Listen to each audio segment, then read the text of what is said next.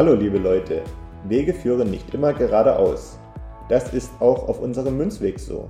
Während unserer Reise haben wir einen kleinen, schmalen Abzweig entdeckt, die Münzgasse. In dieser Gasse sind uns viele spannende und neue Menschen begegnet, die jede Menge Wissen rund um das Thema Bitcoin auf Lager haben. Also dachten wir uns, genau diese Menschen müssen wir zu Wort kommen und miteinander sprechen lassen. So wurde unser neues Format die Münzgasse geboren. Viel Spaß beim Hören!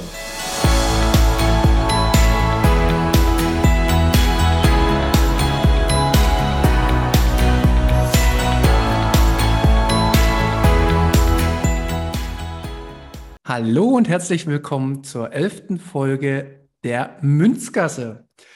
Wir haben heute mal wieder einen wunder, wunder, wunderbaren Gast. und leider, ich habe jetzt gerade wir gesagt, äh, Markus ist leider nicht dabei, aber umso mehr freue ich mich, dass hier der Chris ist aus der Bitcoin-Bibliothek. Hallo Chris. Hallo Manu, vielen Dank für die Einladung. Danke, dass ich hier sein kann. Ja, ich freue mich, ähm, dass wir das jetzt hinbekommen haben und ähm, es ist ein bisschen äh, der Zeit geschuldet. Ich habe jetzt ein bisschen mehr Zeit, mich mit Bitcoin zu beschäftigen und auch mich mehr um den Podcast zu kümmern.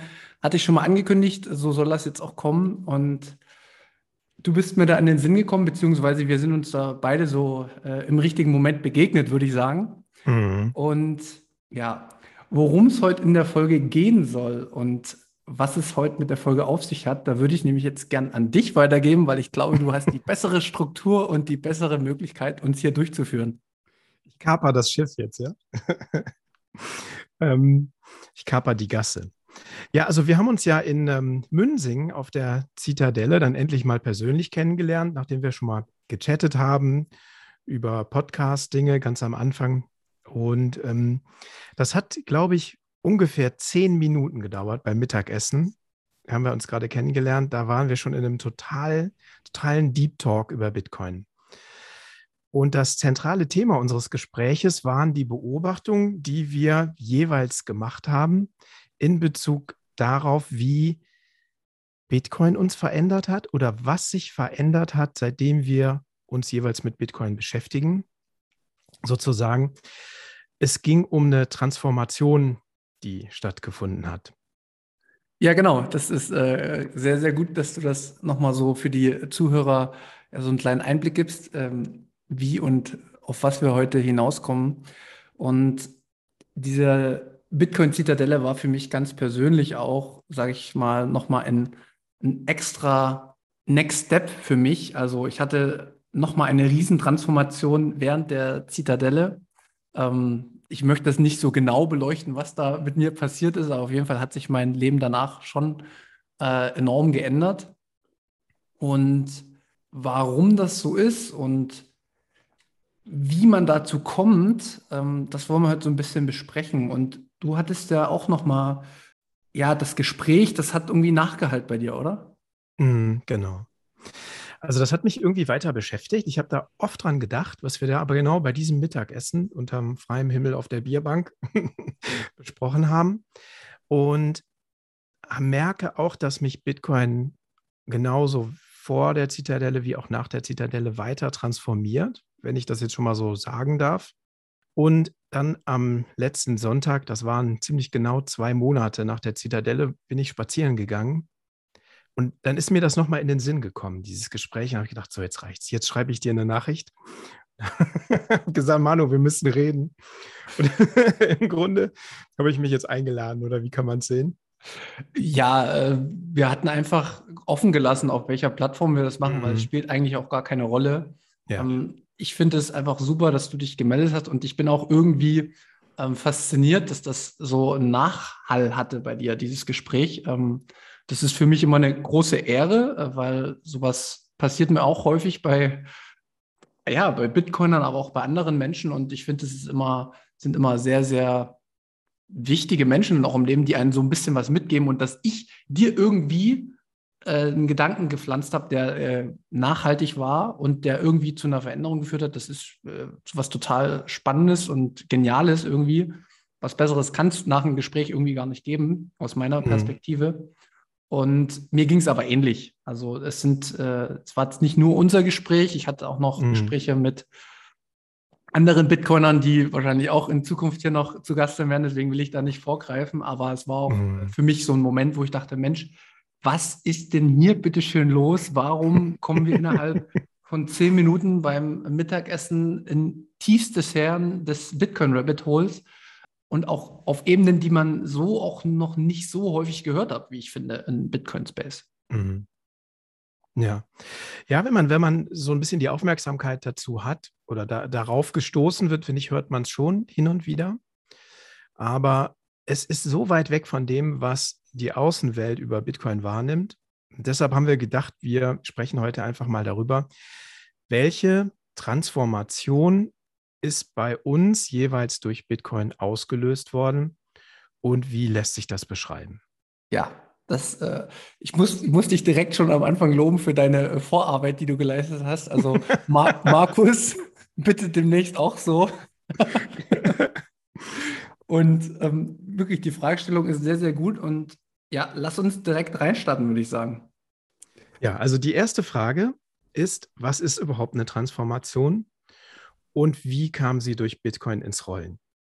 Also fangen wir mal vorne an und nehmen mal den Hörer mit, der wahrscheinlich denkt, was reden die denn da jetzt eigentlich? Oder die Hörer, Hörer und Hörerinnen. Ähm, wie kommt man auf Bitcoin und warum fängt man an, sich da so tief reinzugraben? Was meinst du?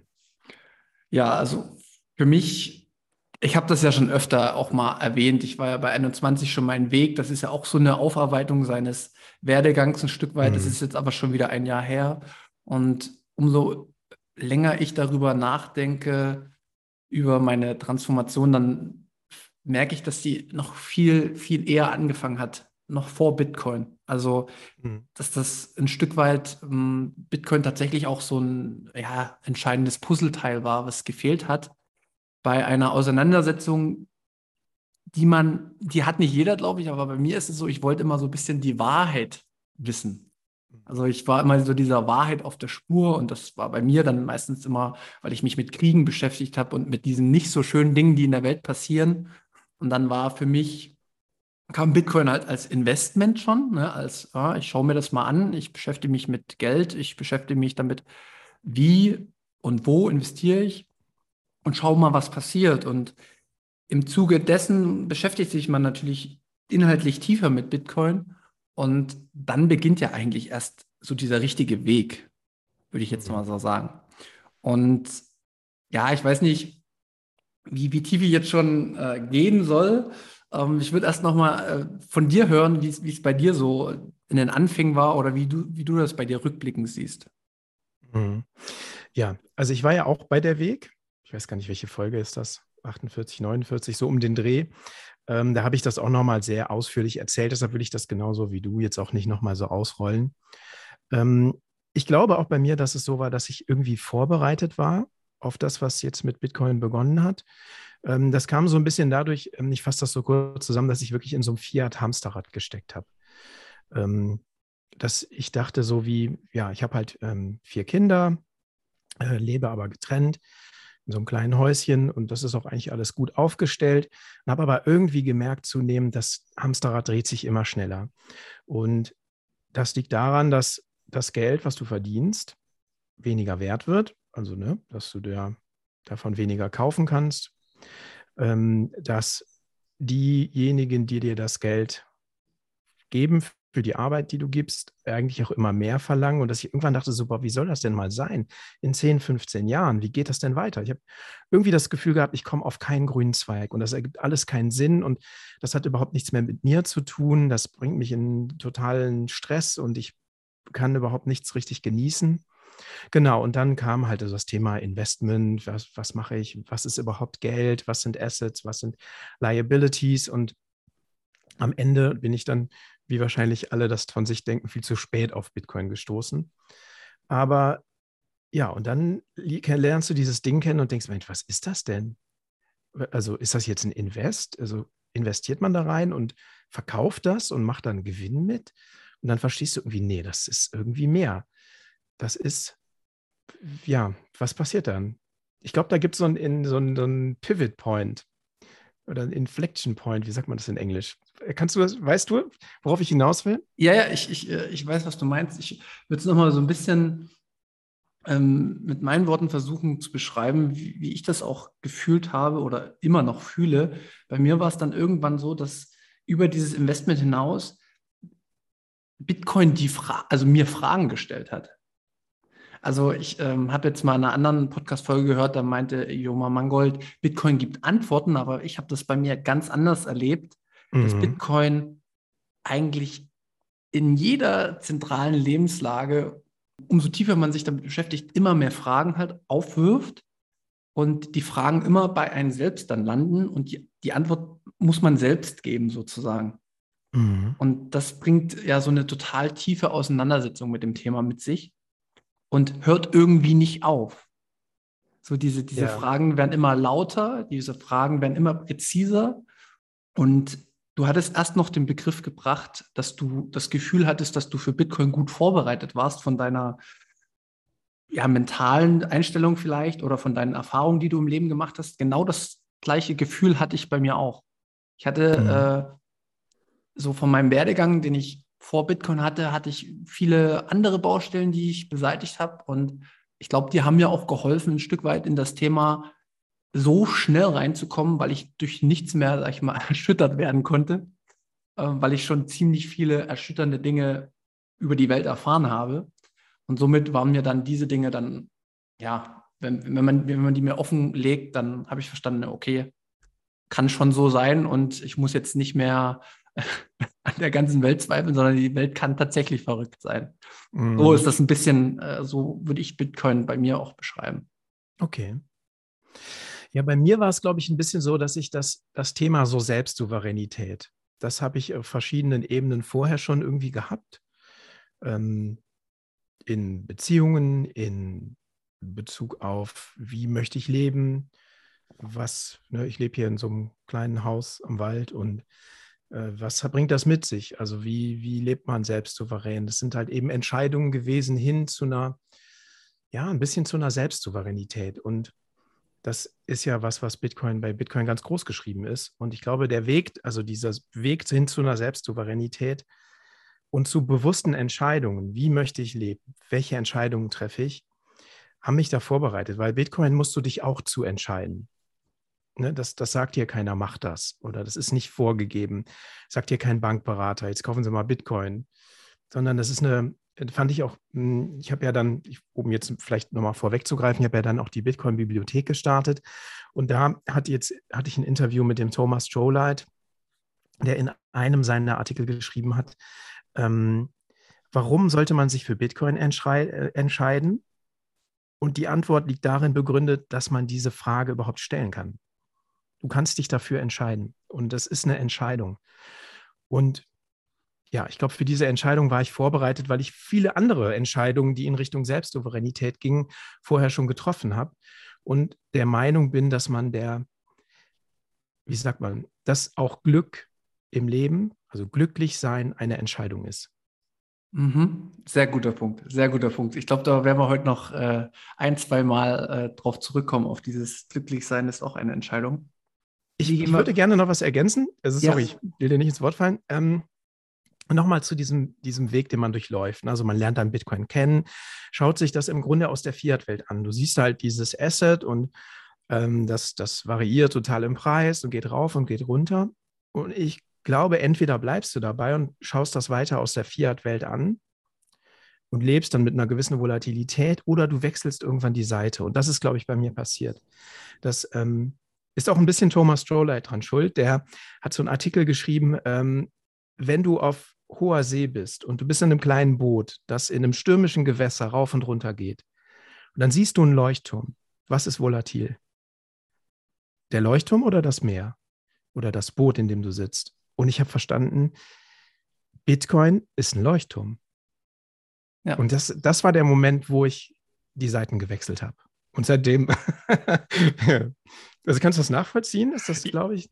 Total, total. Ich habe jetzt nicht ähm, den Artikel im Hinterkopf, sondern bei mir war es eher so diese, diese Wahrheit, die ich äh, in Bitcoin gefunden habe. Mhm. Ähm, also ich habe mich in einer Welt voller Lügen irgendwie früher schon wiedergefunden und konnte das schwer ertragen, hatte dann echt mit mir zu kämpfen, warum die breite Öffentlichkeit diese Lügen ertragen kann und warum kann ich diese Lügen nicht ertragen. Und woran liegt es aber, dass, dass eine, ein Kollektiv oder ein Riesenkollektiv auf der Welt anscheinend bewusst diese Lügen in Kauf nimmt. Und ich habe in Bitcoin so eine, so eine ja, handelnde Wahrheit oder ich weiß nicht, wie ich es ausdrücken soll. Also ich habe festgestellt, dass man auf, dem, auf der Basis von Bitcoin, ähm, wenn das jeder nutzt, da die größtmögliche Transparenz und Wahrheit durch unser Handeln ans Tageslicht kommt. Und mhm. das hat irgendwie da für mich, also es hat mir auch irgendwie so Kraft gegeben zu sagen, pass mal auf, okay, in der Vergangenheit musste ich irgendwie mit den Lügen leben, aber jetzt habe ich ein Mittel, was ich aktiv unterstützen kann, um aus dieser Welt eine wahrhaftigere Welt zu machen. Und wie lange das dauert, ob das jetzt in meiner Lebzeit noch gelingt, das, das ist alles nicht die Frage, sondern ich konnte halt einfach meiner Berufung sozusagen nachgehen, ähm, der Wahrheit zu helfen, schneller ans Licht zu kommen. Und das war etwas, wo ich dann sofort, ich wirklich, das hat bei mir keine drei Tage dann gedauert, wo ich diesen Gedankenschritt hatte. Dann habe ich auch sofort die Seiten gewechselt. Und da ging es mir gar nicht mehr ums Geld, da ging es mir nicht mehr um Investieren, da ging es mir auch wirklich, da ging es mir wirklich nur um diesen Aspekt. Und ich hoffe halt auch immer, dass man das raushört oder auch, auch versteht, ja. ich das wirklich aus meiner tiefsten Überzeugung so sehe. Und ja, das ist so für mich, äh, ist für mich dann halt auch der Leuchtturm der Wahrheit sozusagen. Und mhm. aber ja. wo kommt diese Wahrheit her? Also wo steckt die in Bitcoin? Genau, die, die Wahrheit in Bitcoin steckt in mir in diesen Fragen, die Bitcoin stellt, tatsächlich. Also, wenn wir Bitcoin als dezentrales System auf der Welt haben, welches alle Menschen miteinander verbindet, dann werden die Handlungen innerhalb dieses Systems sofort offensichtlich, ob die, sage ich mal, auf Lüge basieren oder ob die auf Wahrheit basieren. Während im Fiat-System aktuell kannst du mit deinem neu geschaffenen Geld, kannst du Lügen über Jahrzehnte, meinetwegen sogar Jahrhunderte, indem man die Geschichte beeinflusst, verdecken. Die kommen trotzdem irgendwann ans Licht. Aber das diese, dieser äh, Feedback-Mechanismus, was ist denn nun wirklich passiert, der kommt viel, viel später bei uns Menschen an. Und ich glaube, bei Bitcoin ist es viel direkter, es ist ähm, viel ehrlicher auch, weil ich glaube, wir werden auch erstmal im Detail sehen, was überhaupt möglich ist in unserer Gesellschaft. Wie viel Verantwortung ein Einzelner überhaupt tragen kann, wie viel Verantwortung mir aber auch abgeben müssen. Und Bitcoin stärkt ja irgendwie das Individuum, aber auf, auf derselben Ebene oder in derselben Denkmechanismus kommt er sofort, okay, allein bin ich nichts. Ich brauche ein Kollektiv oder ich brauche zumindest ein kleines Kollektiv, was mich schützt. Und diese ganzen Aspekte, ja, ich könnte da noch, wir gehen da jetzt noch tiefer, Stück für mhm. Stück. Ich glaube, wir müssen äh, nur ein bisschen äh, meine Gedanken einfangen, oder? ja, alles gut. Ich habe jetzt so zwei Begriffe mitge mir in meinem Zwischen, Zwischenablage gespeichert. Das ist einmal Wahrheit. Also warum ist Bitcoin Wahrheit? Das hast du ja jetzt gerade schon ausgeführt. Ähm, ich würde das vielleicht ergänzen noch. Also ich glaube, Bitcoin ist einfach Wahrheit, weil diese, ja, wie kann man das nennen? Also der, das Netzwerk, der Code, erzwingt eine Wahrheit. Du kannst da nicht lügen. Ne, du kannst Transaktionen, die nicht regelkonform sind, die Double Spending, es geht nicht. Also du kannst das machen, ne? es kann jemand einen Block meinen, der nicht auf der kompletten Historie beruht, aber das wird nicht gehen. Dieser Block wird verworfen werden und wird durch die Wahrheit ersetzt werden. Und ich glaube, das ist einfach dieses, dass es da eine absolute Wahrheit gibt.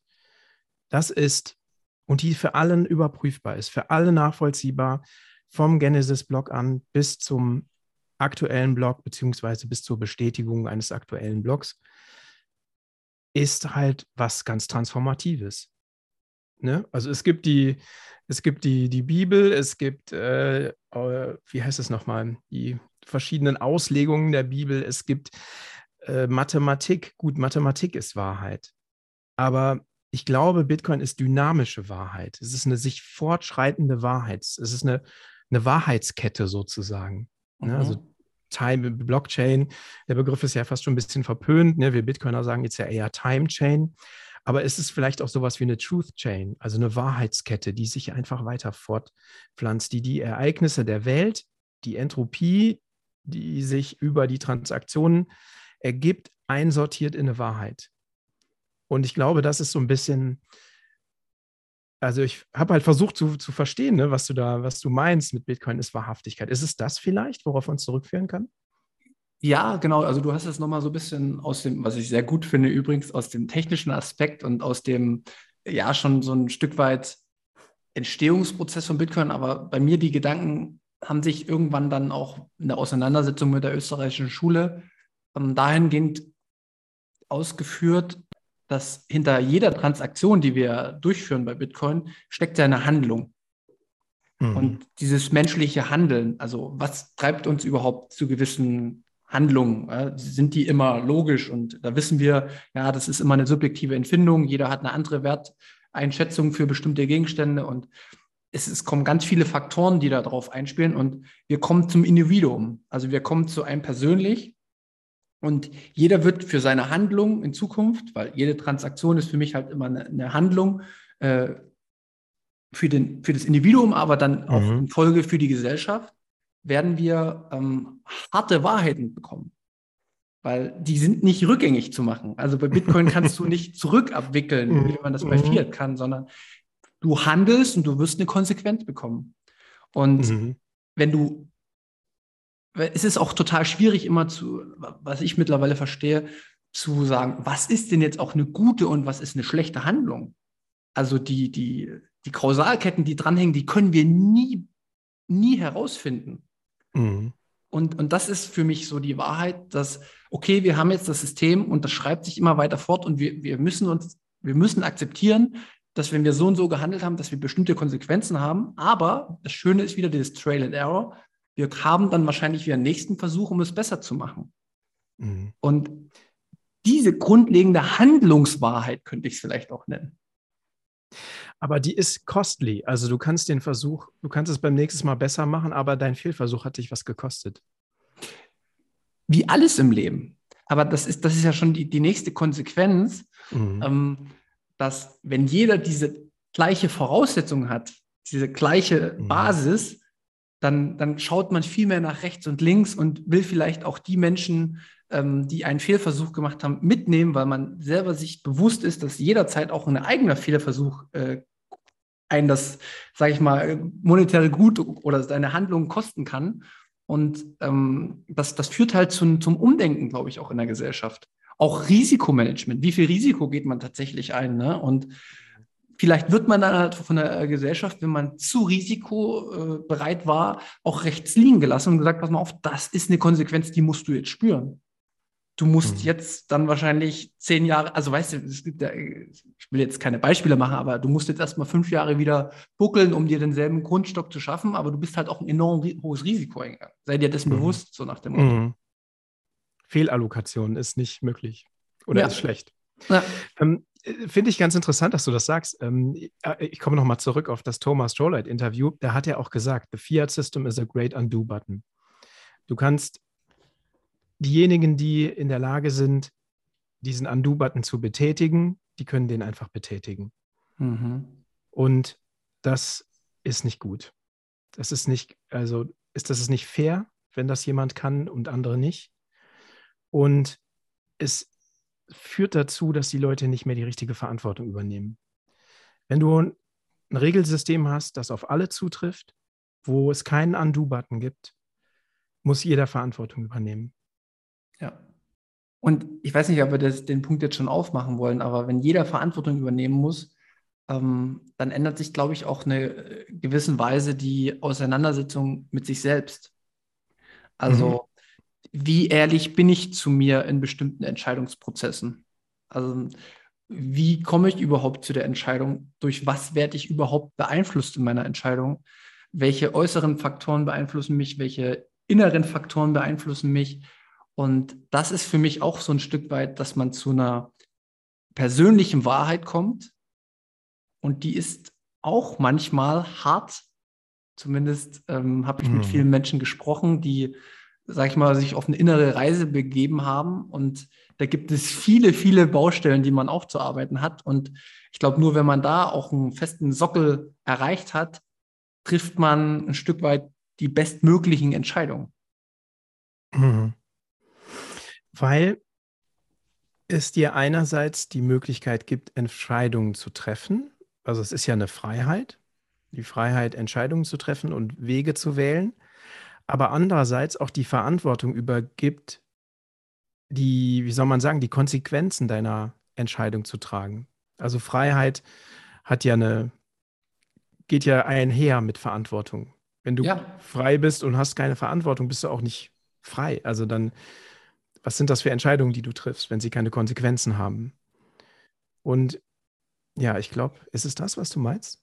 Ja, ja, äh, schon in, es geht schon in die Richtung. Ich glaube, wo, wo ich jetzt ein bisschen nochmal hinleiten will, weil ich glaube, das passt jetzt eigentlich mal ganz gut in die mhm. Folge, mhm. ist tatsächlich die Auseinandersetzung mit seinem Ego, also mit seinem, mit dem, was man meint zu sein und was man meint, ähm, nach außen darzustellen und ob das wirklich das ist, was man selber möchte. Ich weiß nicht, ob du mir da folgen kannst, aber so ein bisschen die Gespräche auf der Zitadelle gingen ja auch schon so in die mhm. Richtung. Ich bin da jetzt genau. noch ein bisschen tiefer äh, in dieses okay. Rabbit Hole gefallen. Und ähm, ich kenne auch sehr, sehr viele andere Bitcoiner, die mich da in den letzten Wochen auch begleitet haben und mir, ähm, mit denen ich sehr interessante Gespräche auch geführt habe. Ähm, das kommt auch immer mehr in dem Space zum Tragen habe ich so den, den Eindruck. Mhm. Ja, glaube ich auch. Ja, absolut. Also dieser, dieses Gespräch, das war ja im Grunde auch so ein bisschen der, das, der Dreh- und Angelpunkt in dem Gespräch bei dem Mittagessen. Welche Rolle spielt das Individuum in diesem Zusammenhang und welche Rolle spielt das Ego? Zum ausführen? Ja, genau. Es ist, ähm, wir kommen halt jetzt auf eine, auf eine andere Ebene. Also wir, wir fangen ja jetzt an, sage ich mal, aus diesem wissenschaftlichen, also gesellschaftswissenschaftlichen Part oder halt auch aus der normalen Wissenschaft ähm, hin zu sich selbst zu kommen. Und die Bewertung von sich selbst, die kann meistens immer nur jeder selbst für sich machen. Und dementsprechend geht das so ein bisschen in eine spirituelle beziehungsweise metaphysische Ebene. Mhm. Ähm, und da gibt es jetzt kein richtig oder falsch. Da gibt es keine feste Definition, die genauso richtig ist, wie ich es jetzt erläutere, sondern es gibt immer nur die eigene. Mhm. Und ich habe, ja.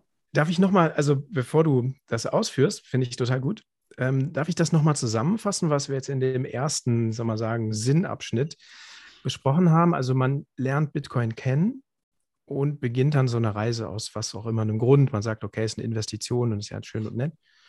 Und dann merkt man, okay, da ist mehr. Und dann gibt es irgendwann so einen Punkt, wo das flippt, wo du das nicht mehr aus der Fiat-Welt betrachtest, sondern wo du das aus der Bitcoin-Perspektive betrachtest und siehst, wie volatil die Fiat-Welt ist und wie konstant und beständig eigentlich die Bitcoin-Welt ist und wie wahr die ist, wie echt die ist und dann fängst du auf einmal an zu hinterfragen, okay, was ist denn da eigentlich? Es ist so ein bisschen dieses Matrix-Meme, ne, was es bei Bitcoin gibt. Das kommt ja nicht von ungefähr. Ich glaube, das ist genau dieser Punkt, dass du auf einmal die Matrix verlässt, jetzt sprichwörtlich, ne, und schaust das mit anderen Augen an und siehst auf einmal, okay, das ist alles gar nicht so echt und wahr. Und das in der Welt, in der ich aufgewachsen bin, das ist, hat einen Bias, das ist gesteuert durch, also ich um Gottes Willen jetzt nicht äh, irgendwie Verschwörungstheorien aufrufen, aber es ist halt, ähm, es hat einen, einen, gewissen, ja, einen gewissen Bias irgendwie. Es ist, alle schauen es aus dieser Perspektive an, aber es ist nicht die Wahrheit.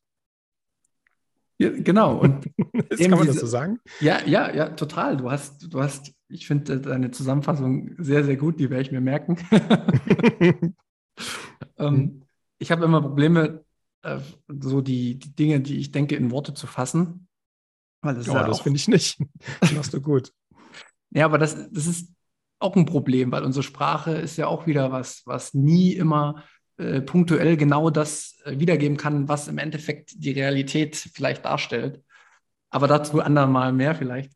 Ähm, du bist jetzt gekommen, dass wir beim gewissen, wir, wir sind alle, wir kommen alle irgendwo her. Wir haben mhm. alle unterschiedliche Gene, äh, wir haben unterschiedliche Familien, wir sind unterschiedlich aufgewachsen, wir leben in unterschiedlichsten Kulturen weltweit gesehen. Und welchen Einfluss hat was auf uns und wie viel von dem, was uns beeinflusst, ähm, sind wir tatsächlich selbst und wie, wie viel sind im Endeffekt gesteuerte Erwartungen von der Außenwelt. Mhm. Und diese Frage, zu der bin ich, weiß ich nicht, vor einem halben, dreiviertel Jahr gekommen oder sowas, die ist die ist unendlich. Ähm, die, die fängt richtig an äh, zu bohren in einem. Und äh, meistens, wenn mich eine Frage gecatcht hat, dann lasse ich die auch nicht los. Mhm. Und ich glaube nur, die Frage ist ähnlich wie das Rabbit Hole, hat kein Ende. Nur vielleicht können wir das mal so ein bisschen aufdröseln, weil das finde ich auch mal interessant oder vielleicht finden das die Hörer auch interessant, das für sich selbst zu hinterfragen, was man als Bitcoiner tatsächlich alles anfängt zu hinterfragen von, von sich selbst. Weil dann können wir nämlich auch schon mal feststellen, was ist das Ego und was ist man wirklich selbst. Also was ist so mhm. das wahre Bewusstsein, was man hat. Mhm. Tja, was fängt man an zu hinterfragen? Das allererste, was du anfängst zu hinterfragen, ist das Geldsystem. Genau. Was ist das wirklich so, äh, wie wir das immer verstanden haben? Oder wir haben es ja gar nicht erklärt bekommen. Richtig. Einfach aber wer gibt dir trotzdem dein Handeln mit dem Geld? Wer hat dir das schon mitgegeben? Das, also bei mir sind es die Eltern. Die haben immer mhm. bestimmte Begriffe auch genutzt und sind von bestimmten Dingen ausgegangen. Ähm, das Geld hier, du solltest sparsam sein und sowas, das kam natürlich auch alles und ähm, achte drauf und äh, wer den Pfennig nicht ehrt, ist die D-Mark nicht wert. Diese Sprüche kenne ich noch, äh, so nach dem Motto. Ähm, mhm. Und das sind ja auch gute Werte. Aber wieso hat man nicht ein tieferes Verständnis vom Geld bekommen, von, dem, von den Eltern vermittelt, weil sie es selber nicht wussten? Also mhm. weil sie selber wieder ein Stück weit ähm, auch schon wieder konditioniert wurden durch ihr Umfeld davor wahrscheinlich, weil da auch das Wissen nicht da war. Und so merkt man halt ein Stück weit, dass in uns drin wir für ganz viele Dinge gar nichts können, sondern wir, wir müssen einfach damit umzugehen lernen. Ähm, weil es gibt vielleicht Elternteile, die haben das schon eher mal gemacht. Die sind vielleicht äh, Anhänger der österreichischen Schule und die haben den Kindern schon mitgegeben. Es gibt ja hier einige äh, im Bitcoin-Space mit 19 oder 18 oder 17, die haben da schon einen Durchblick, wie ich den, glaube ich, nie haben werde. Mhm. Aber da geht es ja schon los ne, mit so einem BIOS. Oh, BIOS. Und das Geld ist ja ein, ähm, wie soll man sagen, ein, ja, ein Kit oder ein großer Teil dessen, worauf du deine Lebensplanung ausrichtest. Ne, also ich habe jetzt ja nicht meinen Job gesucht, weil ich irgendwie äh, genau den Job wegen irgendeinem Geld machen wollte, sondern ich, ne, es war klar, du musst irgendwann, wenn du älter wirst, musst du eine Berufsausbildung machen und dann machst du am besten eine oder studierst und machst am besten was, womit du auch Geld verdienen kannst, damit du später auch mal wie deine Eltern irgendwie ein Haus haben kannst und irgendwie dieses Leben so leben kannst. Und alles andere kommt drumherum. Dann hast du eine Familie. Ne? Also das Geld steht jetzt nicht nur im Zentrum, aber das ist, war so eine Selbstverständlichkeit. Und auf einmal ist diese Selbstverständlichkeit durch Bitcoin komplett hinterfragt und entblößt, würde ich sagen. Ja, auf, auf jeden Fall. Aber hm, ich will noch mal ein bisschen weiter in die, in die Dinge gehen, die dich vielleicht von Kindesbeinen an beeinflussen. Mhm. Welche Erwartungen werden denn zum Beispiel auch von Familien äh, an einen weitergetragen? So aus rein gesellschaftlicher Sicht. Ne? Also ähm, es ist, wird erwartet, dass man einen Beruf hat, es wird erwartet, dass man ähm, irgendwie eine Familie gründet, es wird erwartet, dass das und das danach passiert. Also man, es gibt ja so gewisse gesellschaftliche Zwänge, die aus Familie oder Umfeld oder Freunden kommen und dass man sozusagen automatisch in dieses Hamsterrad reingeschmissen wird dann auch, weißt du? Mhm. Und Warum ist das so? Warum, will ich das wirklich? Oder gab es vielleicht nicht vor Bitcoin schon ähm, Momente, wo man vielleicht gesagt hat, Mensch, das wollte ich eigentlich gar nicht so, wie das jetzt gekommen ist? aber ich habe mich ein bisschen von meinem Umfeld oder von meinen Genen oder von meinen, was auch immer, dazu bringen lassen. Also ich war nicht wirklich derjenige, der das selbst bestimmt hat oder ich, dass, ich, dass ich das wirklich wollte, wie es gekommen ist. Weiß nicht, ob du mir da so folgen kannst. Mhm, kann ich. Ich kann dir total folgen. Ich, ist, bei mir ist es nur ein bisschen anders. Also bei mir ist ja dadurch, dass ich ähm, eben mit diesen vielen Kindern, also aus heutiger Perspektive vielen Kindern, vier Kindern, ähm, äh, getrennt lebe, bin ich ja aus dem, soll man sagen, normalen, normalen äh, Standardbild raus. Also ich habe das irgendwann verlassen. Das ist irgendwie diese normale, äh, ja, wie soll ich es denn nennen? Ich nenne sie mal Spießerwelt. Die, der Zug ist irgendwann für mich abgefahren. und das war ähm, auch, ich komme selber aus einem, ja, guten, wie soll man sagen, gut bürgerlichen Elternhaus, Elternhaus war das schon auch hart, ne? Zu erkennen, so, ja, das, das Bild, so wie du es kennengelernt hast, das ist jetzt rum. Du lebst jetzt mhm. anders. Deshalb ist das für mich nicht so, also habe ich das natürlich schon früher alles irgendwie in Frage gestellt. Mhm. Ja, genau. Und da befindet man sich natürlich auch immer an unterschiedlichen Punkten. Aber ich kann das nochmal vielleicht bei mir aufgreifen. So Beruf, ja? wie bin ich überhaupt zu der Berufswahl gekommen? Ist das das, was ich wirklich selbst wollte? Oder es, sind es Dinge, die mir vielleicht im Kindergarten schon suggeriert wurden? Oh, Feuerwehrmann, da, Polizist, das ist eine super Sache ich weiß das gar nicht. Ne? Ich kann das überhaupt gar nicht mehr nachvollziehen, ob das das ist, was ich wirklich gern gemacht hätte oder immer noch gern mache, sondern da bin ich am herausfinden ähm, mittlerweile und das ist mhm. durch Bitcoin gekommen. Was will ich wirklich im Leben? Also was macht einen auch wirklich glücklich im Leben? Mhm. Weil das ist auch wieder eine Feststellung, Geld allein wird es nicht sein. Das ist das Erste, was man bei Bitcoin lernt, dass es eigentlich um ein Selbst geht und um die Zufriedenheit, die man erlangt und nicht um das Hinterherrennen des Geldes sozusagen, wie das in der heutigen Fiat-Welt irgendwie sehr oft propagiert wird. Ich gehe jetzt mal noch ein bisschen einen Schritt weiter, um zu diesem Ego zu kommen. Es gibt ja dann auch gewisse Rollenbilder, die man vereinnahmt und über die man sich dann identifiziert. Ich mache das jetzt einfach mal bei mir. Ich bin Polizist, da wird von mir auch privat werden bestimmte Verhaltensweisen erwartet.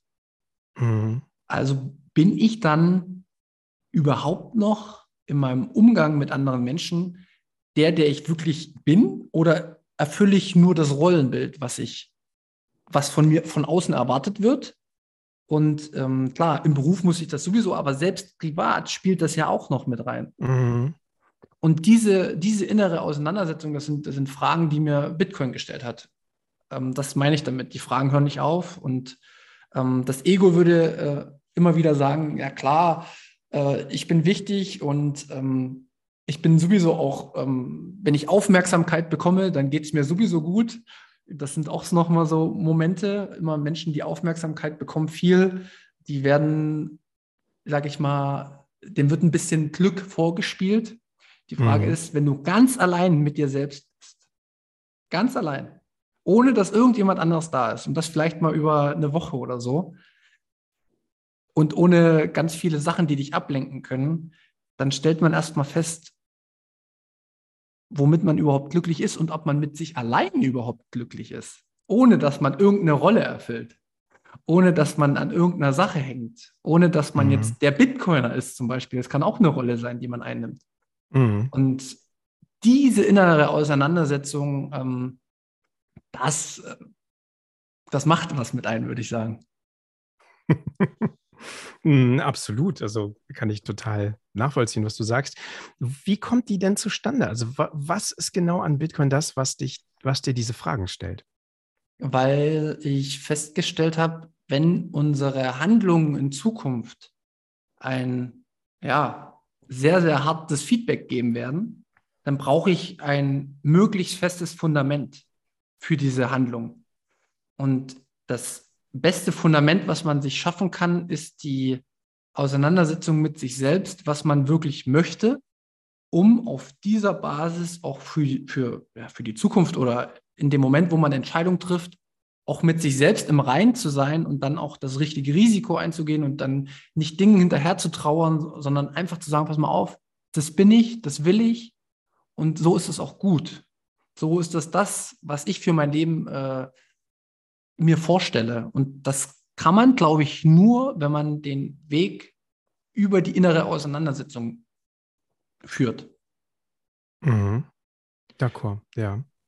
Genau, und, und jetzt, weil ich noch kurz weitermache, ich glaube, dass das wird jetzt nicht sofort bei jedem Menschen passieren, dass diese innere Auseinandersetzung sofort bei jedem kommt, aber durch die Handlungsprozesse und durch das Feedback, was man bekommt, und man, man kann ja im Endeffekt dann, sage ich mal, im Bitcoin-Standard nicht mehr mit dem Finger auf andere zeigen und immer sagen, die anderen sind schuld, sondern wenn man einmal so ein dezentrales Geldsystem hat und es da no free lunch gibt und keine Abkürzung gibt, dann ist im Endeffekt immer, wenn ich äh, mit dem Finger auf einen anderen zeige, zeigt der Finger eigentlich sofort auf mich.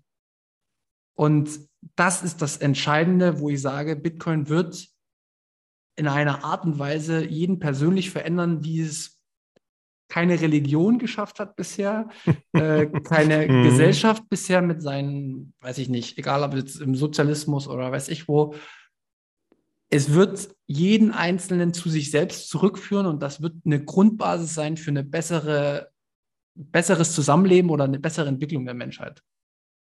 Krass. Also, dass du das so zusammenfasst, finde ich mega. Finde ich, stimme ich zu und ähm, boah, krass auf den Punkt gebracht.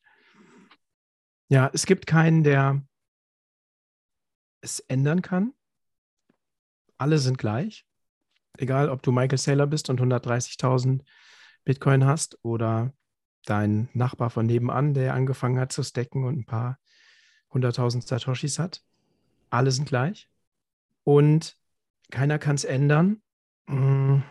Und es wird auch keiner, wie du sagst, kein Free Lunch haben. Also es gibt kein, die, die Regeln sind für alle gleich, ob du in der Regierung bist oder nicht. Und ich weiß nicht, ob ich es jetzt noch aufmachen will, weil ich könnte noch ein paar Tief, äh, Punkte weiter runtergehen, wenn, wenn du das möchtest.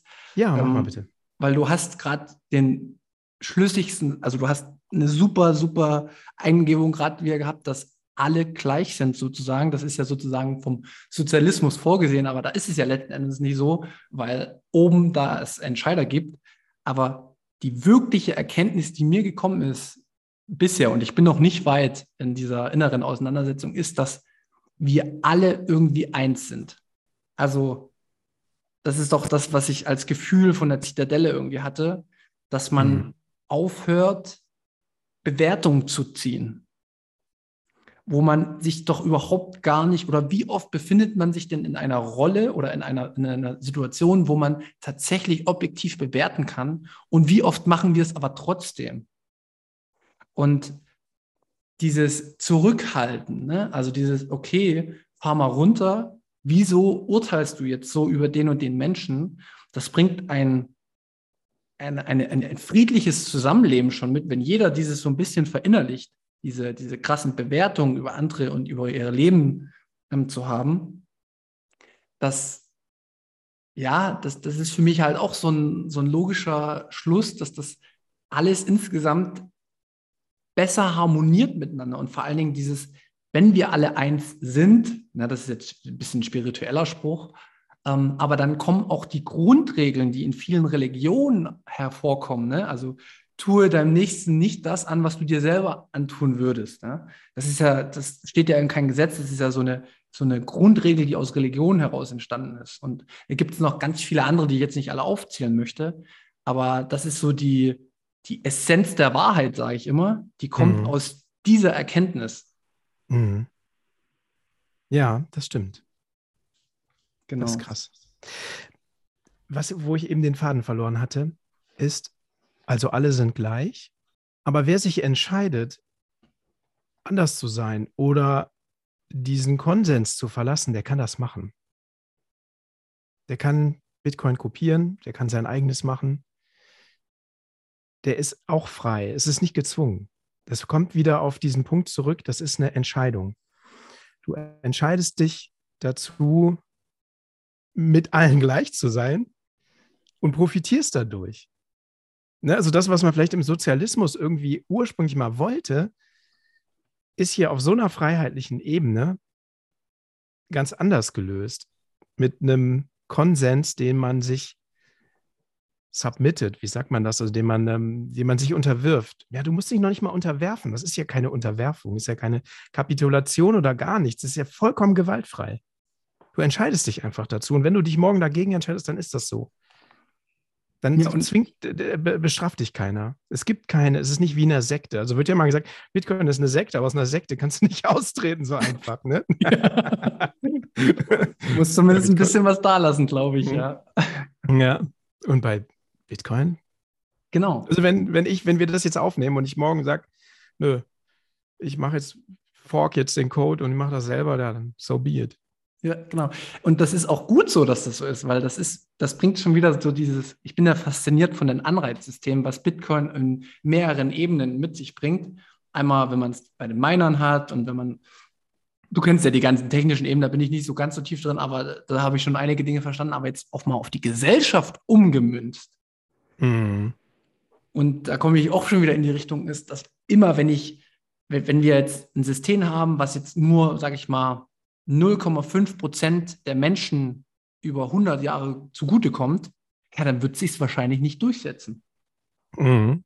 So, bedeutet aber, wenn wir jetzt eine Masse haben, einen Großteil der Menschheit, und es würde jetzt erstmal bedeuten, dass auf lange Sicht es der Menschheit schlechter geht und man macht das an dem Geld fest, ja, dann wird irgendjemand was anderes aufsetzen und dann werden die Leute aus dem System rausgehen. Also es muss den Leuten auch Stück für Stück immer besser gehen, weil ansonsten schafft sich das System selbst ab, weil die einfach rausgehen. Mhm.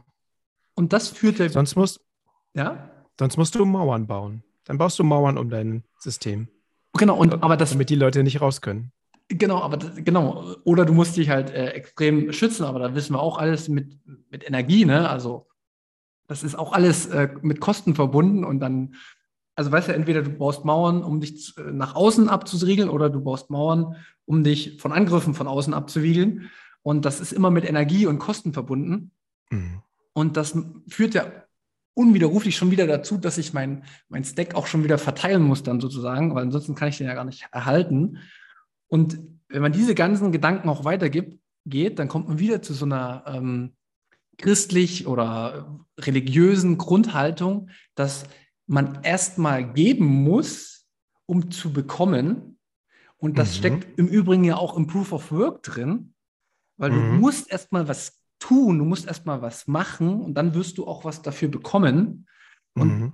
für mich, deswegen bin ich ja bei diesem Thema Bitcoin und Religion ähm, auch sehr häufig in Diskussionen mit anderen äh, Bitcoinern, äh, siehe Jan Paul oder äh, andere, wo wir bestimmt auch nochmal eine Folge machen, aber da habe mhm, ich ganz bestimmt viel, mhm. viel äh, mehr Takes, als die bisher in den äh, Folgen gemacht wurden, die so aufgenommen wurden, schon in die Richtung. Ähm, aber ich glaube, es ist jetzt noch nicht an der Zeit, da äh, so tief reinzugehen.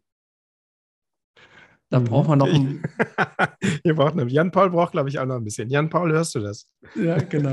Liebe Grüße es kommt an näher. Stelle. Ja. es kommt näher, Block für Block. Mhm. Ja, mega. Also krass, also spannend. Was sich für mich tatsächlich auch noch geändert hat, ist dieses, also dieses, die Tatsache, dass du da was hast, was Mehrwert bietet, aber alle gleich behandelt und allen die gleichen Chancen gibt und du dich dafür frei entscheiden kannst und es auch lassen kannst morgen, hat auch noch mein Verhältnis zu, wie soll ich sagen, Bindungen, zu Beziehungen, zu Politik, zu meine ganze Weltansicht verändert. Also ich habe das auch irgendwo schon mal gesagt, ne? also dass ich natürlich zu meinen Kindern ein tiefes Verhältnis habe. Also ich habe hab eine natürliche Bindung zu meinen Kindern, weil sie eben meine Kinder sind. Aber am Ende ist das für mich nicht genug. Das Wichtige, was ich finde, ist, dass ich mich für sie entscheide und sie sich auch für mich entscheiden. Dass sie sich dafür entscheiden, dass ich ihr Vater bin. Und ich, das hat, das lebe ich auch. Das hat, Bitcoin hat mich da echt verändert. Ich lebe das in den Beziehungen zu meinen Mitmenschen, dass ich das akzeptiere, wenn jemand sagt, nee, das passt für mich nicht mehr. Oder ähm, ich, ich erzwinge nichts mehr, weißt du? Ich bin ganz frei geworden. Und das, das ist so ein, oh, das ist so ein befreiendes Gefühl und schafft so tiefe Verbindungen wenn du loslässt, weil du weißt, dass eine wirklich freie Entscheidung zu irgendwas die Grundlage für eine total feste und tiefe Verbindung ist. Und das finde ich mega krass. Das, hat, das ist ein Teil meiner Bitcoin-Transformation. Also ich bin gerade äh, ein bisschen sprachlos über die Ausführungen, die du gerade gemacht hast, weil gerade das Thema Loslassen ähm, und diese Freiheiten geben und ähm, nichts zu erzwingen, da bin ich gerade bin ich gerade mittendrin in diesem Prozess, äh, in meinen zwischenmenschlichen Beziehungen, ähm, in alle Richtungen. Und ähm, das ist auch ein Prozess, der nicht einfach ist, finde ich. Das kann man ja auch manchmal dazu sagen. Das ist, da steckt mhm. für mich dann auch wieder so ein Stück weit äh, Wahrheit mit drin, weil diese Akzeptanz oder das loszulassen bedeutet ja auch immer, dass man auf einmal vielleicht eine ganz andere Welt dann vor sich. Also weißt du, wenn man die Freiheit gibt, wird man vielleicht auf einmal eine ganz andere Welt äh, haben und das muss man dann auch akzeptieren, auch Akzeptanz mhm. sozusagen, ähm, Raum zu lassen äh, für andere Menschen. Das sind, äh, ja, äh, ich finde, du hast es schon perfekt gesagt, deswegen brauche ich da, glaube ich, nicht weiter reingehen.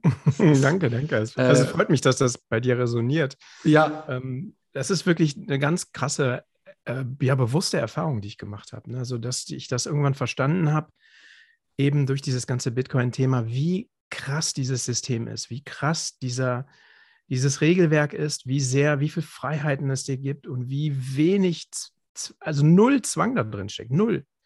Und das war halt eben auch in der Zeit, ne, wo ähm, da war jetzt auch die Pandemie, durch die das irgendwie lief.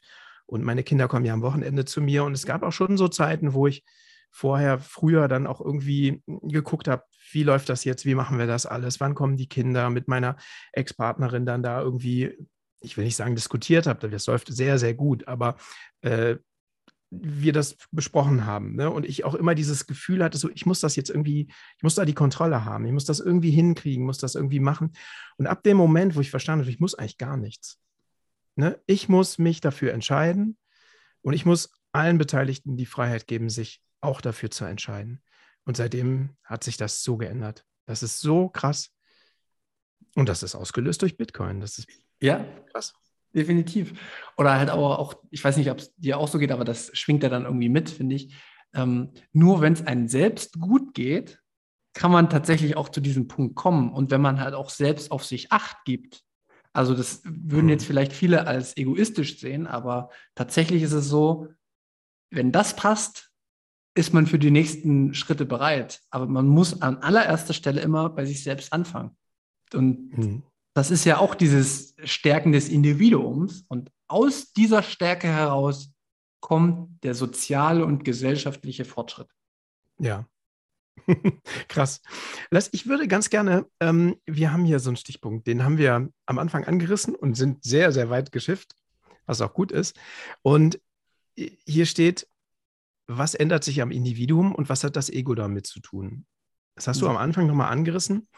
Ähm, was für mich halt aus dem Gespräch bei der Zitadelle hängen geblieben ist, ist, dass, dass Bitcoin das Individuum maximal stärkt, in dem Sinne, dass es absolute Selbstsouveränität ermöglicht.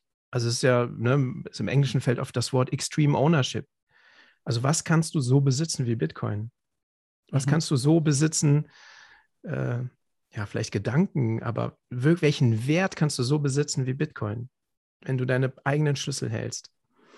Und das stärkt, ist ja total bestärkend, das Empowering of the Individuum. Ne? Das ist jetzt für uns in der Gesellschaft vielleicht gerade noch nicht so relevant, aber wenn du in einem ähm, System lebst, das dich unterdrückt und du hast auf einmal was, was wirklich dir gehört, was dir keiner wegnehmen kann, was dir ermöglicht, über eine Landesgrenze zu gehen und neu zu starten, was dir so viel, ja, Selbstsouveränität gibt, Ne, es ist ja so bestärkend, aber auf der anderen Seite äh, disempowert, also entmächtigt Bitcoin das Ego.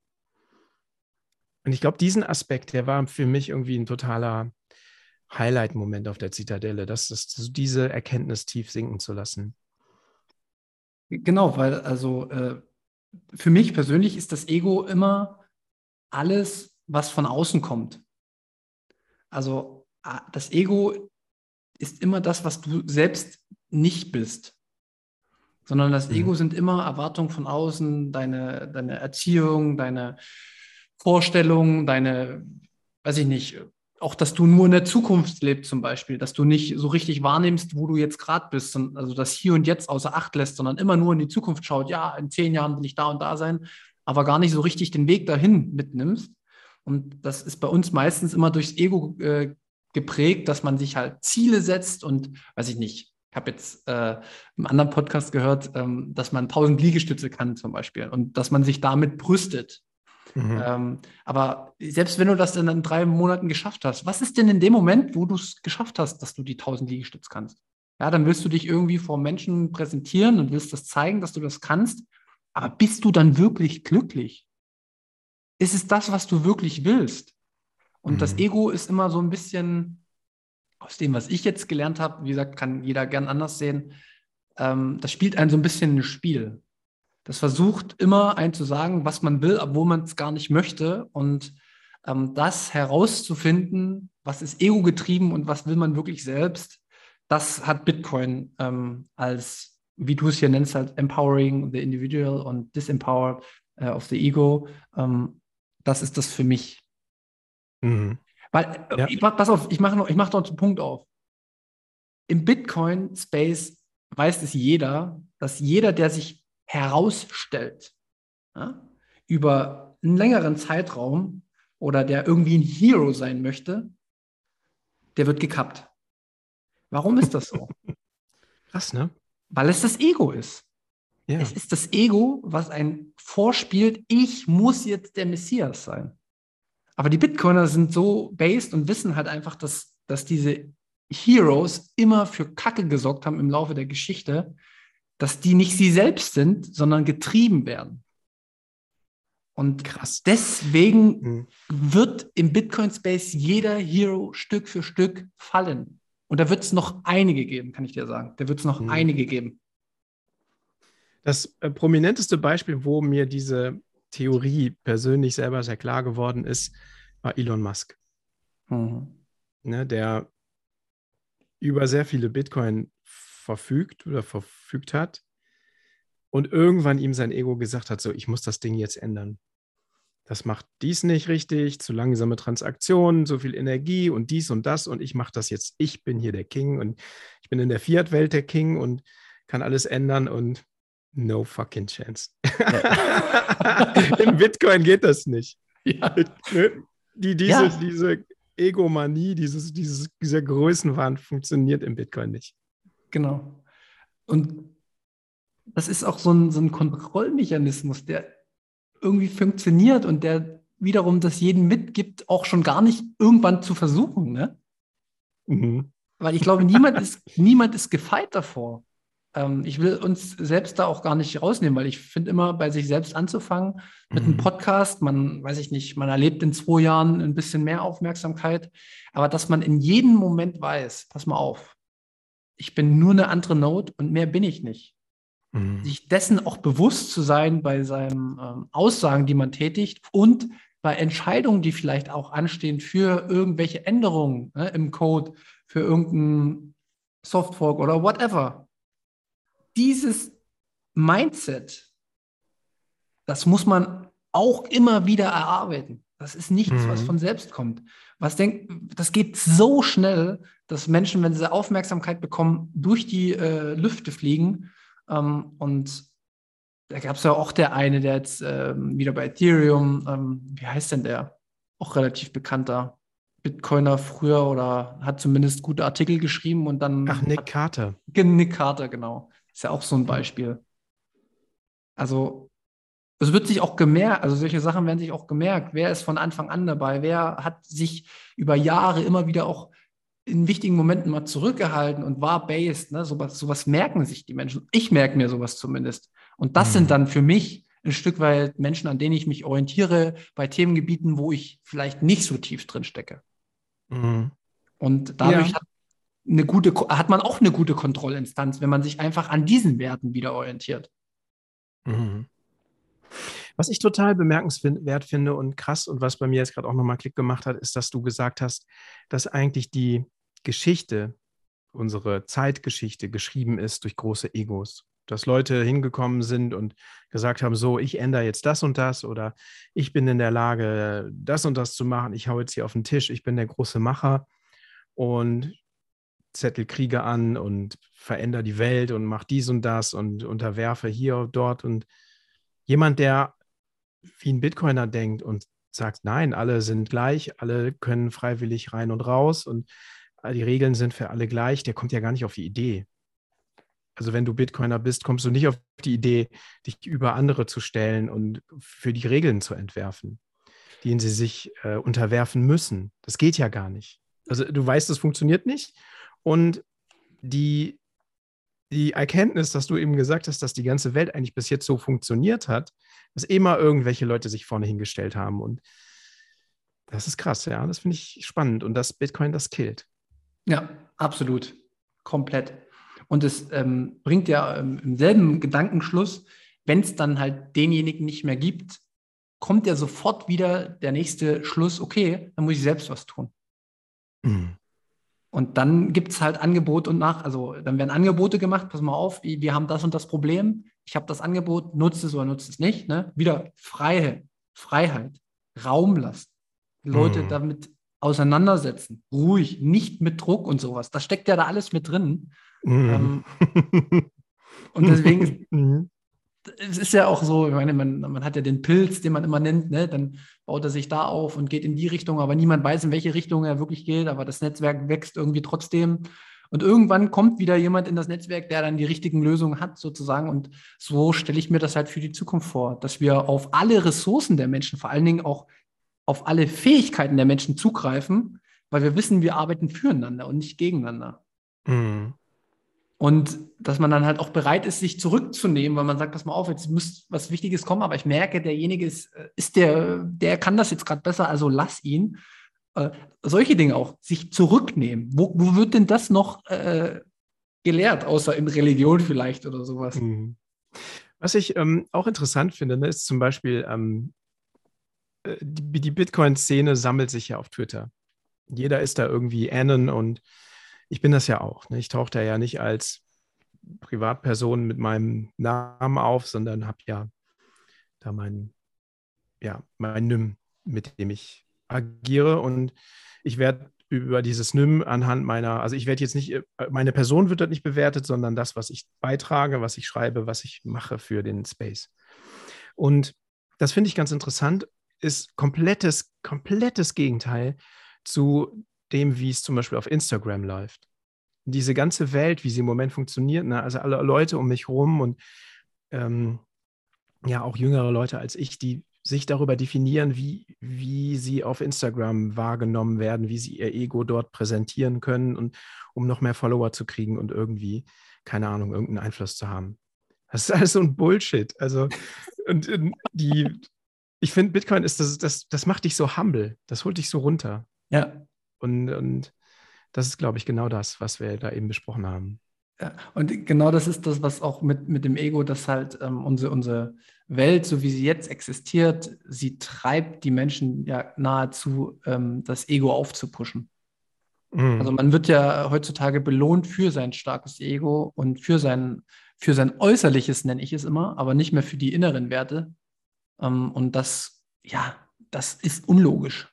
Das muss falsch sein das muss zu Depressionen und weiß ich was alles führen. äh, mhm. anders geht es gar nicht. Also mhm. wenn unser Leben sich nur noch darauf fokussiert, wie stelle ich mich nach außen dar und äh, wie sieht man aus und äh, wie viele Klicks bekomme ich, ähm, nicht für Inhalt, sondern für Äußeres, dann, dann, dann ist das eine, eine Welt, in der, glaube ich, keiner längerfristig leben will. Mhm. Nee. Also ich will in so einer Welt nicht leben. Genau. Und ich hoffe, dass es auch was ist, was ich meinen Kindern mitgeben kann, dass, dass das kein Wert ist, den man verfolgt, dass das nicht ein, ein Ziel ist, auf das man hinstrebt. Ja, jetzt sind wir schon richtig im Deep Dive, ne? Ja, so sollte es aber auch sein, oder? Die Fortführung kann, wir können da ruhig mal so ein, solche äh, Unterhaltungen äh, findet man übrigens sehr häufig auf Bitcoin-Events, kann ich euch sagen. Ja, das stimmt. Das stimmt. Warum findet man die da? Tja, das ist eine, eine gute Frage. Also, ich habe ja, ich, ich sage dir mal kurz den Eindruck, ähm, in Münzingen in der Schweiz bei der Bitcoin-Zitadelle. Das war mein erstes großes Bitcoin-Event. Mhm. Ich hatte vorher schon mal das Meetup in, in, Berlin hier gemacht für unsere kleine Community. Ähm, das war auch schon sensationell gut, aber in, in, bei der Zitadelle in der Schweiz habe ich mich seit langem mal wieder so gefühlt, als ob ich zur rechten Zeit am rechten Ort bin, unter den, unter den richtigen Menschen. Und ich konnte das jetzt nicht, also äußerlich, ne, wenn ich jetzt mal aus der äußerlichen Welt von früher komme, da sind auch komische Gestalten rumgerannt, ne? Das ist so. Das ist das, Bitcoin Space äh, lernt man das abzulegen wieder. Mhm. Ähm, und ich habe mich trotzdem nie so oder schon lange Zeit nicht mehr so glücklich, vollkommen eins mit den Leuten gefühlt. Mhm. Weil ich halt so Gespräch, also mit dir das Gespräch und mit anderen noch, das war so tiefgehend und auf einer, die, die Wellenlänge. Ne? Man, man unterhält sich, wie gesagt, zehn Minuten und man schwimmt sofort im gleichen Ozean bei dem genau richtigen Breitengrad und genau da geht man dann runter. Und das finde ich nirgends mehr. Ich, ich finde, ich komme in der Fiat-Welt da nicht mehr zurecht, über diese belanglosen Dinge zu sprechen. Vielleicht ist es auch das, weiß ich nicht. Was, mhm. was denkst du? Ja, ich ähm, bin da ganz bei dir. Also du triffst Menschen dort, die auf einer, einer, ähnlichen Reise sind wie du, vielleicht ein Stück weiter oder ein Stück weiter zurück, aber auf, auf einer sehr ähnlichen Reise. Und die dieses ganze Ding Bitcoin fasziniert, nicht aus einem monetären Aspekt oder aus einem Investment-Aspekt, sondern weil das Werte hat, die, mit denen man sich identifiziert und ich glaube deshalb auch so schnell mit den Leuten ähm, einen Konsens findet. Weil du weißt, dass du hast eben die gleichen Werte. Und alles Leute, die äh, freiheitlich denken, die das Individuum stärken wollen, die, ja, weiß ich auch nicht. Das ist, ist krass, ne? Wie viele tiefe Gespräche man auf einmal führen kann. Unglaublich. Also ich habe auch mein erstes, äh, ja, so richtiges Bitcoin-Event unabhängig von Meetups, war eigentlich die ähm, Satoshis Bleibe, die Thorsten und Jan Paul organisiert haben. Und ich bin da hingekommen, auch mit Bitcoin so ein bisschen, ja, das ist ein großes Ding, das wird, ist was ganz Besonderes, das ist gesundes Geld, das bin aber eben noch auf dieser, ich kam so von dem, ne, ich investiere da jetzt rein und so, von der Schiene. Und dann kommst du da hin und merkst, nee, das ist viel mehr. Bitcoin ist auch ein Social Net, es ist ein, ein soziales Netzwerk, das irgendwie gar keine, wie soll man sagen, ein soziales Netzwerk, ein, ein Wertenetzwerk sozusagen, das die Leute verbindet. Und ne, man sagt ja so, Bitcoin hat verschiedene Layer. Also Bitcoin ist einmal eine ökonomisch, ist economical, also ökonomisch und ist Technik und es hat einen sozialen Layer. Und ich glaube, dieser soziale Layer, den spürt man sofort, wenn man dahin geht, weil die Menschen sich über diesen, diese moralischen Werte, die im Bitcoin existieren, die wir ja jetzt ja eben auch schon alle oder einige davon runter diskutiert haben, ne? also das, das nicht runterdiskutiert, aber behandelt haben, dass du das auf einmal merkst, dass das teilen die Leute. Und dann kommst du auf einmal ins Gespräch und sagst, ja, aber wie ist das denn bei dir und was, was ändert sich für dich? Und dann ja, dauert es zehn Minuten. ja. Ist das so? also kann man 100, 100 Prozent. Du kriegst von mir sofort äh, den Button bei Twitter 100 Prozent. okay. Mhm. Und ähm, vielleicht kann ich es auch noch mal an einem Beispiel ähm, erläutern. Ich hatte mal eine Diskussion mit einem Bitcoiner und wir waren nicht einer Meinung. Und in dem Gespräch herrscht aber so eine Selbstreflexion, seine gesagten Dinge auch sofort zu überprüfen und das, was der, das Gegenüber sagt, zu überprüfen. Und aber niemals immer davon auszugehen, dass man allwissend ist. Auch, auch diese, diese, diese Basis ne, äh, führt dazu, dass man innerhalb des Gesprächs sich vorarbeitet in einer Diskussion, wie ich es sonst noch nie hatte. Mhm. Also dann halt einfach, in dem Fall war es ich, ich musste sagen, hey, pass mal auf, du hast jetzt hier gerade zwei Punkte gebracht, die überzeugen mich total. Ich, mhm. ich muss das, was ich jetzt gerade eben, bis gerade eben gedacht habe, muss ich jetzt schon überdenken, weil ich verstehe das und das macht total Sinn. Und ich hänge jetzt auch nicht dran, derjenige zu sein, der immer recht hat. Ne? Das ist auch so ein Fiat-Thema. Mhm. Ich muss nicht immer recht haben, sondern ich bin eigentlich, ähm, wenn ich akzeptiere, dass man voneinander profitiert von seinem Wissen und dass man sehr, sehr häufig sogar falsch ist mit seinen äh, Einschätzungen, dann kriegt das so eine Beschleunigung der Entwicklung gegenseitig, was mich total fasziniert. Und ich habe solche Gespräche, ich, ich, führe solche Gespräche außerhalb von Bitcoin Space nie mit Menschen und vor allen Dingen nicht, dass man in dem Moment sagt, pass mal auf, du hast recht. Mhm. Weil du nichts zu verlieren hast. Weil genau. Bitcoin genauso TikTok, Nextblock für dich da ist wie für alle anderen. Ja. Es gibt nichts zu verlieren. Richtig.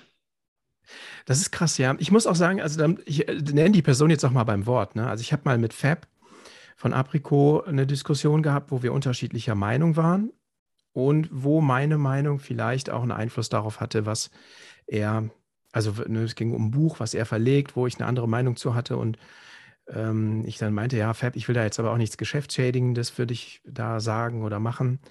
Und er nachher sagte, hör mal, ich respektiere das, wenn du das so siehst, ist das so.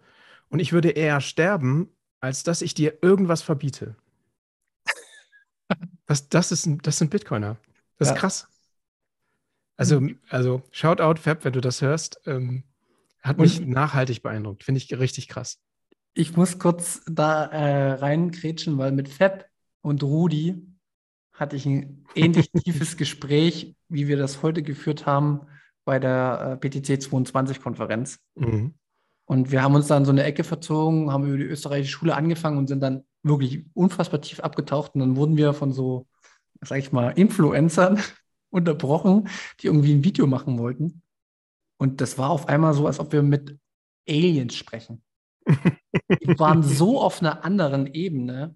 Mhm. Äh, wir waren richtig wie rausgerissen aus dem Gespräch und äh, deswegen auch von mir viele Grüße an Fab. Äh, das Gespräch halt bei mir noch sehr nach. Ähm, ich glaube bei Rudi auch. Auch liebe Grüße. Ähm, und das ist echt faszinierend und irgendwie möchte man sich nur noch mit solchen Menschen umgeben, auch im, im Privaten, oder? Hast du das auch, das äh, Verlangen? Ja, das ist, du hast das eben auch schon angedeutet. Ne? Ich finde, das ist auch vielleicht ein bisschen eine Downside an Bitcoin. Ich kann diese, also ich habe wirklich gute Freunde aus dem Studium und aus der Schulzeit und ich freue mich, die zu sehen aus einem nostalgischen Grund, weil ich mich an gute Zeiten zurückerinnere. Aber die Gespräche, sorry, klar, ich kann verstehen, dass die sich mit dies und jenigen beschäftigen und mein einer Kollege jetzt überlegt, wie er da irgendwo Gruppenleiter von, keine Ahnung, was XY auf seiner Arbeit werden kann. Ich verstehe, dass ihn das beschäftigt. Das ist auch gut. Ich respektiere das, aber es, es sorry, es interessiert mich nicht mehr. Es ist mir einfach, ich sitze dann da und denke so, ja, krass. Ja. Aber das, das ich gucke mal, guck mal, auf Twitter, was bei Bitcoin Twitter geht. Es ist jetzt fies, das so zu sagen, aber wir sind ja unter uns. Ja, genau, hier hört ja niemand zu. Genau. Ich, I feel you, ne? Also ich kann das sowas von nachvollziehen und ich finde es auch gut, dass du das so als Downside nochmal beschreibst, weil das ist eben das, was ich auch gemeint habe mit einer Auseinandersetzung mit sich selbst, dass sich die Dinge verschieben. Mhm. Und das ist auch ein Stück weit, weil man ein anderes eine andere Auseinandersetzung mit sich selbst hat und mit Themengebieten, verschiebt sich das auch im Privaten. Und das ist nicht immer schön, ähm, aber das Leben ist halt nicht immer nur, äh, alles passt zu 100 Prozent, sondern alles muss sich ausgleichen. Und ich glaube, das ist da halt auch so. Ich würde gerne zwei Sachen dazu sagen, was du gerade gesagt hast. Erstmal zur Zitadelle. Ich habe mich auch lange nicht mehr so komplett gefühlt. Also ich glaube, komplett ist das richtige Wort. Also als wir da diesen einen Abend gefeiert haben, ich habe mich echt wie mit 17 gefühlt. Hört sich jetzt an wie so ein Boomer, der so sagt, boah, ich war noch mal jung. Das stimmt. Ich habe wirklich ein sehr schönes und spannendes Leben und aber ich habe mich wirklich lange nicht mehr so am richtigen Ort und komplett gefühlt. Das kann ich bestätigen, was du gesagt hast.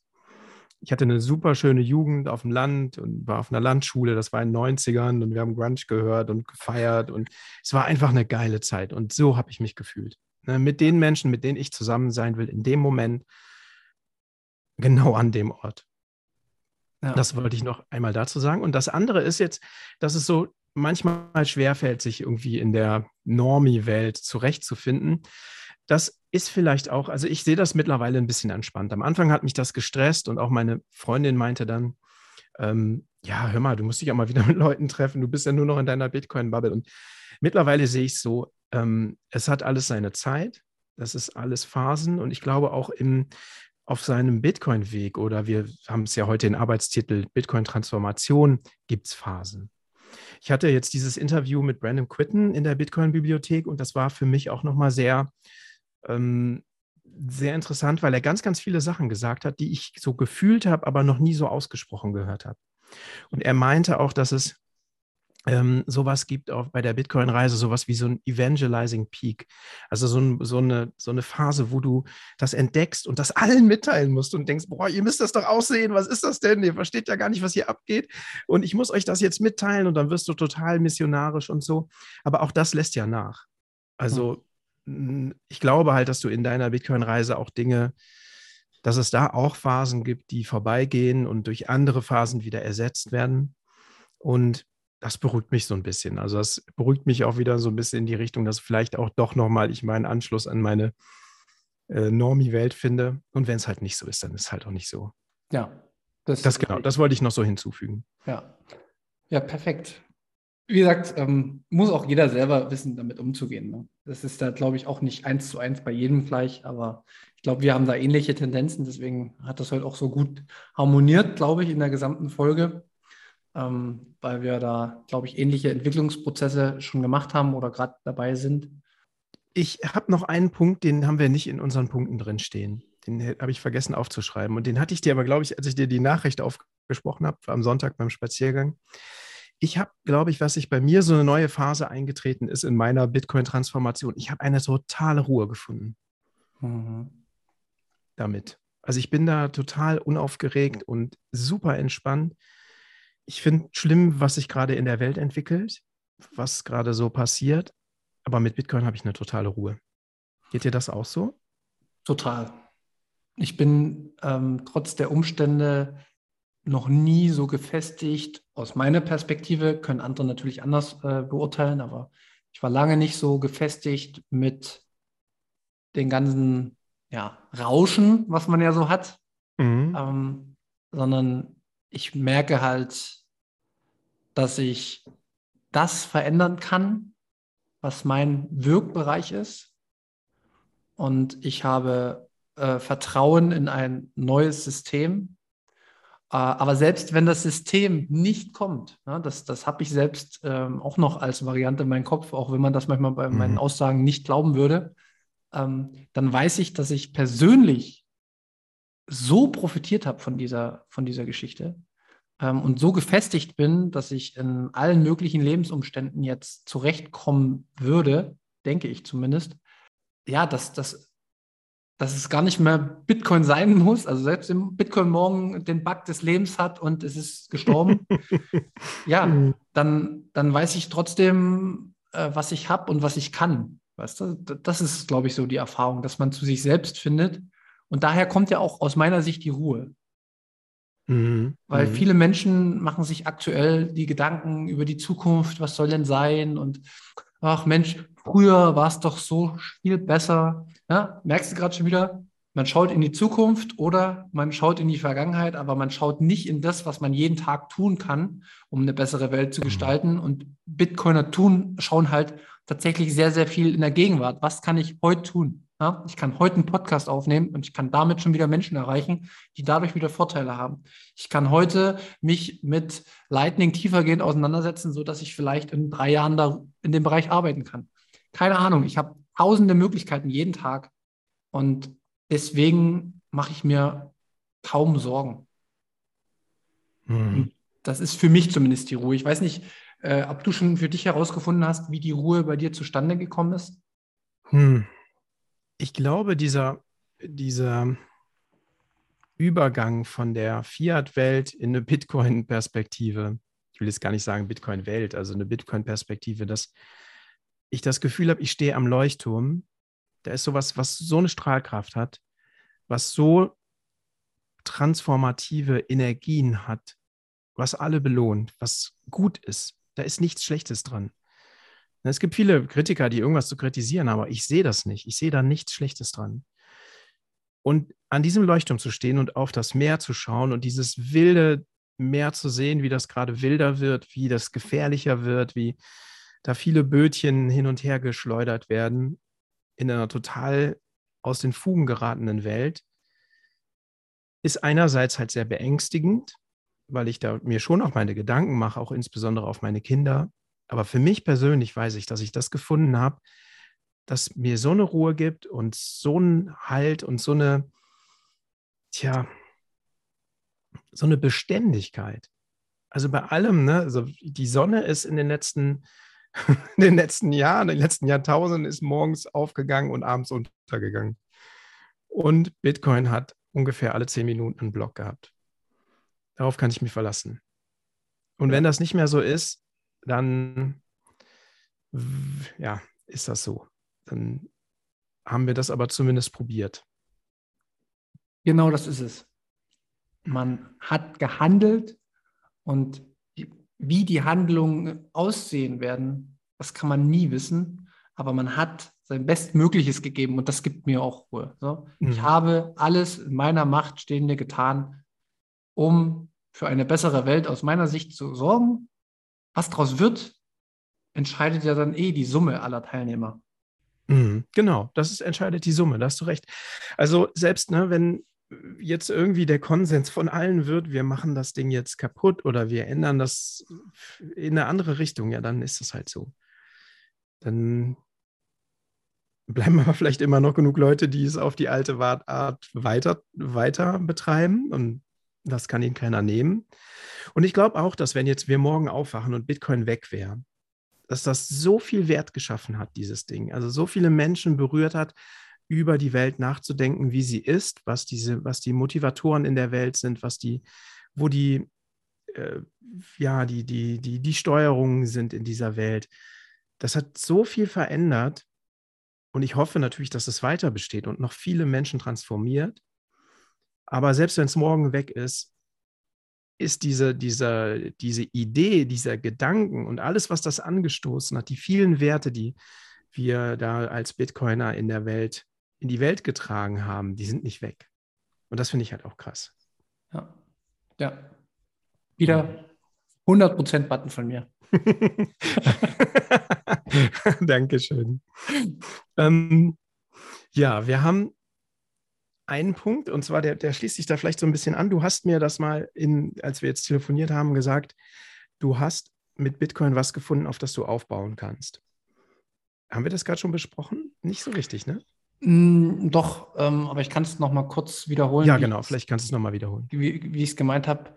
Dadurch, dass ich mein persönliches, individuelles Fundament gefunden habe und, sage ich mal, mehr weiß, was ich möchte und weiß, was ich kann, hat man das bestmögliche Fundament, um weitere Dinge drauf aufzubauen. Das ist das, was mhm. ich, was ich, was ja. Bitcoin mir gebracht hat. Äh, und wie, das hatte ich erst ausgeführt, wie man dazu kommt, genau. Mhm.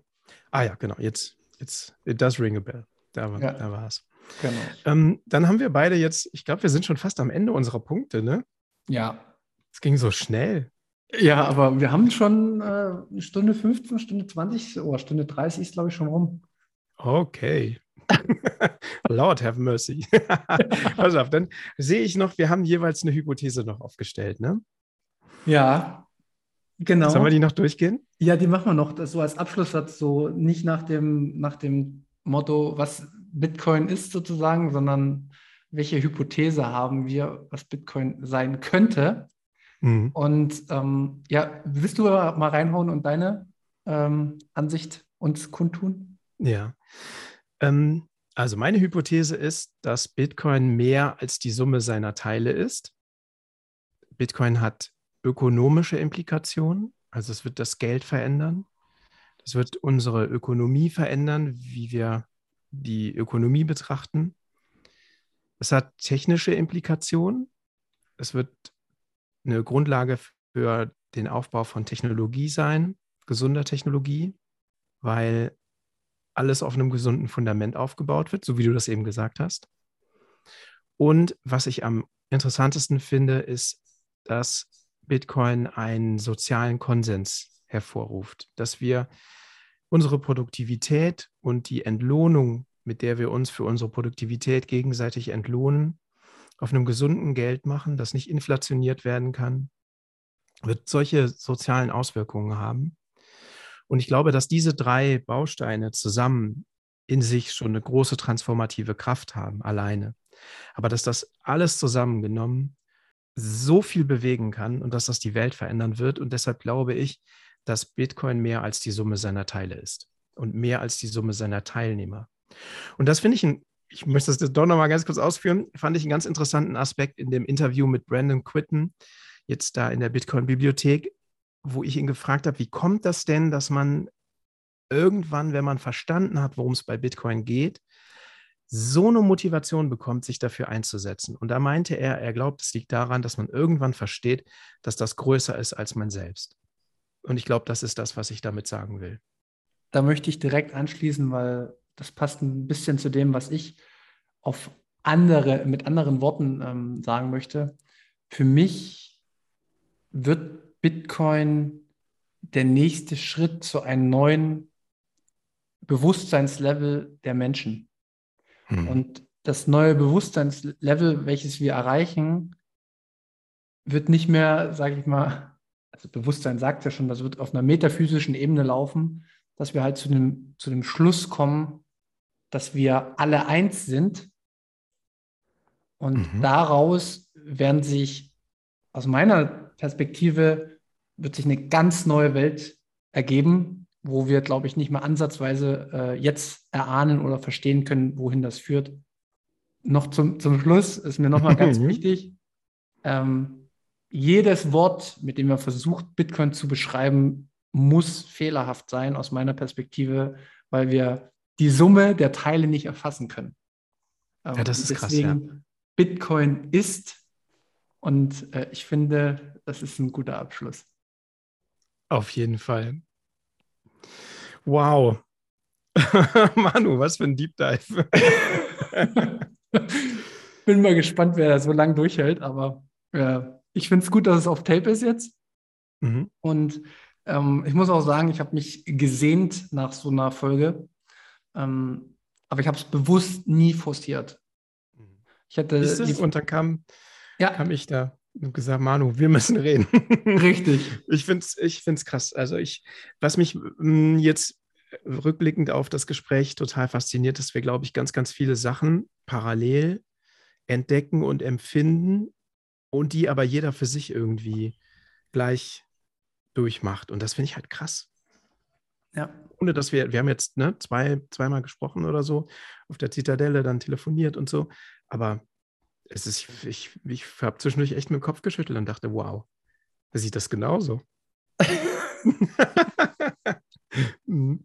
und ich äh, finde es schon schade, dass du in äh, Ploching nicht dabei bist, aber ähm, da stehen auch einige Deep Talks nochmal an. Da freue ich mich auch schon sehr drauf. Ja, cool, ja. Ja, ja genau. Ich treffe mich da mit, mit alten Studienfreunden und wir machen Musik und das wäre dann mein wievieltes Bitcoin-Event dieses Jahr. nee, gedacht, nee, jetzt musst du dich aber deinen Freunden widmen und wieder Musik machen. Und so. Ja. Freue ich mich auch drauf. Aber ich äh, werde in Gedanken auch bei euch sein. Sehr gut. Chris, ähm, was soll ich sagen? Ähm, ich muss mich verbeugen und bedanken bei dir, dass du auf mich drauf zugekommen bist und dass wir das jetzt einfach gestartet haben. Ähm, für mich, ich merke jetzt schon, dass es ein Mehrwert war. Also das, das halt jetzt schon nach. Vielen ähm, Dank. Danke für die auch, Folge. Ja. Ähm, ich hoffe, die Folge wird auch möglichst häufig gehört ähm, und geteilt. Vielleicht konnten wir den einen oder anderen auch erreichen. Und wie es bei uns immer so Standard ist, gehören dir die Abschlussworte. Und ja. Tja, die Abschlussworte. Jetzt haben wir so große Worte rausgehauen. Puh. Darauf bin ich nicht vorbereitet. Was? Nee, ich, ich habe alles, ich habe mein Pulver verschossen. Ich kriege das jetzt nicht mehr hin. Dann soll es so sein. Macht's okay. gut, Leute. Äh, wir hören uns beim nächsten Mal und lasst uns gerne Feedback da. Macht's gut. Ja. Tschüss. Ciao, ciao.